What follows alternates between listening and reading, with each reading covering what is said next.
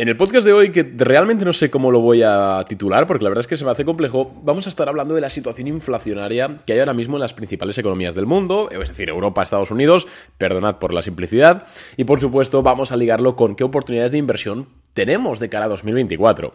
Porque sí, amigos, y aunque esto es estrictamente mi opinión y puede ser que la esté gafando de alguna, alguna forma el devenir económico, la inflación está terminando. Estamos en los últimos coleteos de vida de la inflación y es algo que realmente ahora mismo ni siquiera preocupa al grosso del mercado.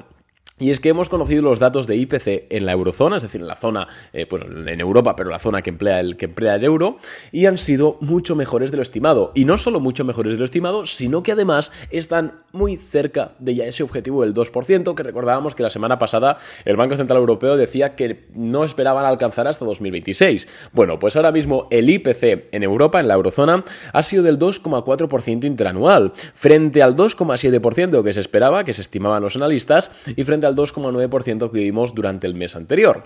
No solo el IPC general, sino que el IPC subyacente también baja hasta el 3,6% frente al 3,9% estimado y frente al 4,1% que tuvimos el mes anterior. Y esto no es solo de Europa, sino que hace un par de semanas tuvimos también los datos de IPC, de, índice de precios al consumidor, inflación al consumidor en Estados Unidos, y vimos que por primera vez desde 2021 teníamos un mes en el cual los precios no habían subido. Es decir, que el avance intermensual del IPC, en octubre en este caso, fue del 0%. Entonces, claramente estamos en un proceso de desinflación, pero no solo en un proceso de desinflación, sino en un proceso de fin de esta desinflación. Entonces, como es lógico, el mercado no opera o sea, perdón, el mercado no reacciona a lo que está ocurriendo ahora mismo, sino que el mercado reacciona a lo que cree que puede suceder. Entonces considero de vital importancia conocer realmente cuáles son los nuevos retos macroeconómicos en los que vamos a tener que fijarnos para invertir, para especular, ya sea a largo plazo o corto plazo, da igual, en este 2024 que va a entrar. Que ya te adelanto que, como has podido ver, la inflación no.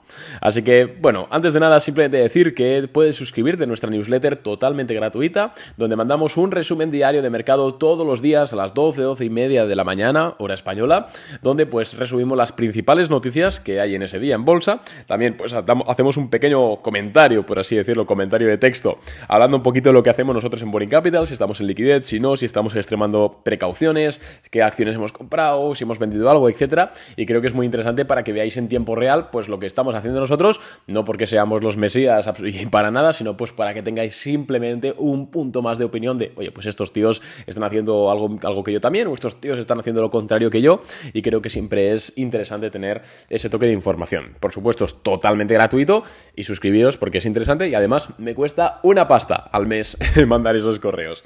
Así que tenéis el link para hacerlo en la cajita de más información de este episodio y vamos ya a ver los retos eh, macroeconómicos en los que nos enfrentaremos y que se enfrentan los mercados en 2024. En primer lugar, em, datos, eh, acabando ya con el tema de los datos inflacionarios, por supuesto en Europa hemos visto que ha salido mucho mejor del estimado, pero vamos a Estados Unidos. ¿Por qué? Porque hoy, jueves 30 de noviembre, son las 12 de la mañana aquí, no, son las 11 y 40 de la mañana hora española, o sea que todavía queda un par de horas hasta que se publique el dato del que vamos a hablar ahora, pero es que hoy se publicará el dato del PCE, de la inflación personal. Y el dato del PCE, eh, que muchas, muchas personas desconocían su existencia antes de este, de este 2020, 2023. Em, yo no es que desconociese su existencia, pero sí que no le prestaba atención. Pero desde que esta crisis inflacionaria inició, y sobre todo desde que la Fed se puso las pilas con el tema de subir tipos de interés y endurecer la política monetaria, han declarado de forma reiterada de que este indicador inflacionario, el PC, la inflación personal, es el indicador favorito del FOMC, de la Reserva Federal, a la hora de decidir política monetaria. Es decir, mucho más que el IPC, mucho más que el IPP y mucho más que otros índices inflacionarios. El PCE es el realmente importante si lo que queremos saber es qué hará la Reserva Federal con la política monetaria. Bien, entonces hoy tenemos esos datos del PCE y lo que se espera, que todavía no los tenemos encima de la mesa, por redes sociales, por la newsletter, por todos lados comentaremos, pero ahora mismo no los tengo, pero lo que se espera es que se sitúen en un avance intermensual del 0,1%. Es decir, que intermensualmente, de mes a mes, haya subido un 0,1% este índice de precios eh, personales, ¿no? Frente al 0,4% que subió el mes anterior. ¿Qué significaría esto? Que, si bien es cierto que los precios siguen subiendo, habría un proceso de desinflación en el PCE, porque subirían de forma más lenta. Entonces, claro, aquí se abren dos escenarios. Si los datos del PCE son mejores de lo esperado, es esperable que las bolsas suban y no precisamente poco, porque confirmarían que ya el fin de la inflación en Estados Unidos es inminente, porque recordemos que hace un par de semanas vimos que el IPC, la inflación al consumidor, en octubre no había subido. Sin embargo, si los datos del PCE son peores del estimado, es posible que el mercado reaccione de forma muy negativa, ya que estaba descontando pues que los datos eran muy buenos, por lo que hemos hablado ahora mismo del IPC. Entonces, aquí yo de momento, insisto, lo hemos hablado muchas veces, no tengo, no me ha llegado todavía de de Amazon la bola de cristal, entonces desconozco cuál será el dato, en unas tres horas y pico lo veremos, pero lo importante aquí es mm, analizarlo. Cuando lo tengamos encima de la mesa, si es un dato que indica realmente que la desinflación sigue, yo casi ya podría hasta afirmar que ya no es un problema la inflación en el mercado americano. Bien, entonces Arnau, si la inflación ya, ya, no es un problema, si ya no es, si ya no es algo que preocupe a los, a los, inversores, ¿qué demonios le está preocupando a los inversores ahora mismo en bolsa? Y sobre todo de cara a 2024. Bueno, pues dos cosas principales. La reacción de la Fed, es decir, la política monetaria, esto es evidente, y los datos de crecimiento de fuerza económicos. ¿Por qué? Porque estamos viendo, al menos esto ya es por supuesto mi opinión como analista, estamos viendo que la, hay dos, había dos teorías, ¿no? Al principio, cuando, se empezaron a subir los tipos de interés, la teoría del soft landing, de conseguir bajar los, la, inflación subiendo los tipos de interés, pero sin cargarse la economía, y luego la teoría del crash, crash landing, ¿no? Que le llamaban, o landing a secas, que básicamente es subir los tipos de interés, cargarse la inflación, pero también cargarse la economía de paso. Y yo creo que estamos viendo que Europa es un ejemplo de crash landing y Estados Unidos es un, es un ejemplo de soft landing, ¿vale? ¿Por qué? Porque en Estados Unidos estamos viendo que la inflación está disminuyendo más de lo esperado, estamos viendo que el IPC ya está en unas cifras que es cierto, están por encima del objetivo del 2%, pero que son cifras, joder, pues mucho más manejables que no las que teníamos hace nada, que eran del 6, 7, 8, 10%. No sé si lo recordáis. Em, y sin embargo, los datos macroeconómicos, digamos, de fortaleza económica en Estados Unidos no están saliendo nada malos. El PMI manufacturero de servicios y compuestos estadounidense está ahí, ahí, ¿vale? Este, depende del mes, sale, sale negativo, o sea, por debajo del 50, depende del mes, sale por encima de 50, pero está ahí, ahí aguantando. El PIB de Estados Unidos, joder, ayer tuvimos los datos de PIB de Estados Unidos, se esperaba que fuese del 4,9% y ha salido del 5,4%, si no me falla la memoria. Es decir, Estados Unidos está creciendo más de lo que esperábamos. Sí, que tienen deuda y que se están endeudando como nunca, y ese es otro tema distinto, ¿no? Pero mientras Estados Unidos se endeude con dólares, la verdad es que Estados Unidos tiene eh, un cheque en blanco para endeudarse, así que tampoco lo consideraría un problema. Sin embargo, estamos viendo en Europa que sí, la inflación está cayendo mucho, sí, acabamos de conocer un dato de IPC em, pues muy bajo y que, joder, pues es positivo porque significa que los europeos, los precios que los europeos estamos sufriendo, o sea, perdón, el incremento de los precios que los europeos estamos sufriendo es menor, pero si atendemos a las variables macroeconómicas de la eurozona, estamos viendo que la confianza del consumidor eh, del inversor de alemana está por los suelos, el PMI compuesto por los suelos, estamos viendo que eh, las cifras de crecimiento PIB están prácticamente planas, depende del país, incluso decreciendo. Entonces, sí, Europa y Estados Unidos están bajando la inflación gracias a subir tipos de interés, pero Estados Unidos ha aguantado muchísimo más resilientemente mientras que Europa está, está pues sufriendo. Entonces, em, con esto lo que quiero decir es que en lo que tenemos que fijarnos en 2024 va a ser distinto si invertimos en Europa o si invertimos en Estados Unidos. Empezamos por Estados Unidos. ¿En qué variables macroeconómicas nos fijaríamos en Estados Unidos? Bueno, pues principalmente me fijaría, y yo creo que nos vamos a estar fijando bastante en, por supuesto, todas las reuniones de la Fed, eso está más que descontado. Eh, al final lo que hagan con los tipos de interés va a ser primordial e imprescindible, pero en Estados Unidos sobre todo nos tenemos que fijar en el mercado laboral. Porque Estados Unidos tiene una economía un poquito distinta que la economía que tiene Europa y otros países. Los países anglosajones, o sea, perdón, eh, lo que es Australia, y UK también tienen, otro sistema diferente. Estados Unidos es una economía basada en la deuda, sí, pero sobre todo en el, en el pleno empleo. ¿Vale? Estados Unidos, si os fijáis, o quitando el tema del COVID, que obviamente, pues por razones sistémicas incrementó, el desempleo estadounidense prácticamente pase lo que pase, ronda entre el 2,5 y el 4%, que se considera pleno empleo técnico. Siempre va a haber personas que no quieren trabajar o que no pueden trabajar por lo que sea, ¿no? Pero quitando eso, un 3% más o menos se considera empleo técnico, full, o sea, empleo total, para que, o sea, que no hay desempleo, básicamente, ¿no?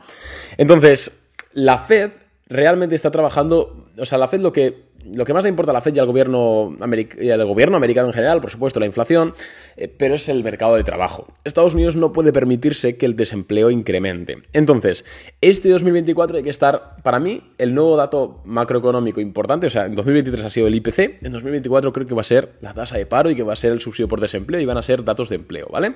Porque a la mínima que Estados Unidos detecte que los datos de empleo realmente son peores de los esperados, es, muy esperable que la Fed diga, venga hasta aquí, o baja los tipos de interés más fuerte, o incluso realiza algún tipo de, compra de bonos, es decir, una inyección de liquidez. Sin embargo, en Europa, en lo que vamos a tener que estar atentos es, por supuesto, en qué hace el Banco Central Europeo con los tipos de interés, pero sobre todo es con las macromagnitudes, es decir, PIB, PMI mixto, servicios manufacturero y mm, crecimientos económicos, etcétera. ¿Vale? ¿Veis la diferencia? ¿Por qué? Porque Europa está en crisis o en recesión, o las probabilidades de que entre en recesión son mucho más altas que Estados Unidos. Entonces, yo creo que van a ser estos datos los que dirijan la narrativa del mercado durante el año que viene. Toco madera, ahora lo habré liado, ya será otro tipo de dato, pero, pero, pero es nuestra opinión en, en Boring Capital ahora mismo. Y creo que vamos a tener que plantear, nosotros desde la perspectiva del swing trader, pero si invertís a largo plazo o os gusta buscar oportunidades a largo plazo también, o en valor, creo que también lo podéis aplicar, vamos a tener que pensar distintos si invertimos en Europa o si invertimos en Estados Unidos. En Estados Unidos vamos a poder encontrar seguramente más empresas growth, más empresas que salen del bache, más empresas que van a aprovechar la bajada de tipos de interés eh, para crecer su negocio y van a aprovechar, en el caso de que el desempleo chirríe un poco, para aprovechar los posibles potenciales estímulos financieros y salir para arriba. Es decir, seguramente veamos en 2024 un mercado alcista o mixto alcista o medio alcista en Estados Unidos con muchos sectores que lo hagan que tengan un performance bastante bueno. De hecho, ya lo estamos viendo, como en noviembre, pues prácticamente la bolsa se ha disparado y muchas empresas growth, sobre todo, están resurgiendo, ¿no? Mientras que en Europa creo que vamos a tener una, eh, oportunidades mucho más value, ¿vale? Em, insisto, es obviamente muy general, hay miles de acciones cotizando, pero vamos a tener oportunidades similares a las que tuvimos en Estados Unidos en 2022. Eh, las meta infravaloradas, este tipo de compañías tan infravaloradas, creo que vamos a poder encontrarlas en Europa durante el año que viene. Entonces, si tú eres un inversor value, si tú eres un inversor que le gusta comprar empresas de calidad baratas, creo que durante 2024 deberías fijarte más en Europa. Y si tú eres alguien que le gusta el growth investing, el swing trading, coger tendencias, etcétera, creo que 2024 tu sitio va a estar en Estados Unidos, en el mercado americano. Otro indicador que tenemos es que en Estados Unidos están saliendo muchísimas más empresas a cotizar. Recordemos que un gran indicador para saber si el mercado está fuerte o está flojo es el número de IPOs que hay, de Initial Public Offer, de empresas que quieren salir a cotizar. 2022, ¿cuántas IPO hubo? Pues ya te digo yo que casi ninguna. Y en 2023 no ha habido prácticamente ninguna hasta la segunda mitad, que, ya dijimos que iba a ser que tenía pinta de ser bastante alcista. Como hemos tenido la IPO de ARM, se anunció eh, esta misma semana que Shane, la empresa de ropa, quiere hacer una IPO, ya, ya, se ha registrado, pero ya va a ser para 2024. Reddit quiere salir, creo que Discord que quería salir también a bolsa, un montón de empresas. Entonces, cuando hay empresas que quieren salir a bolsa, eso es que el mercado está calentito, que tiene pinta de subir. Mientras tanto, en Europa parece ser que no, de momento no estamos en ese, en ese punto. Así que espero que este podcast te haya ayudado. La verdad es que ha sido un podcast bastante eh, tocando temas bastante horizontales, así que realmente no sé qué título ponerle para que la gente lo escuche. Pero nada, si has llegado hasta aquí, si has escuchado, simplemente te quiero agradecer. Y por supuesto, eh, eh, mañana, mañana es, 30, mañana es 1, ¿no? Pues mañana publicaremos los resultados que hemos tenido este noviembre en Boring Capital. Que te adelanto que hemos tenido todas las empresas en positivo, que hemos ganado bastante dinero, con Que hemos, le ganamos un 4 y pico por ciento, si no, mal no recuerdo, Google, bueno, Google realmente no, no la vamos a contar, FCFS, la verdad es que hemos ganado bastante este noviembre en Boring Capital y pues como siempre publicaremos nuestro informe de forma transparente en nuestra web y mañana a todos los suscriptores de la newsletter. Así que échale un vistazo y por supuesto si quieres hacerte cliente pues tienes toda la información en boringcapital.net. Me despido, un abrazo chicos y adiós.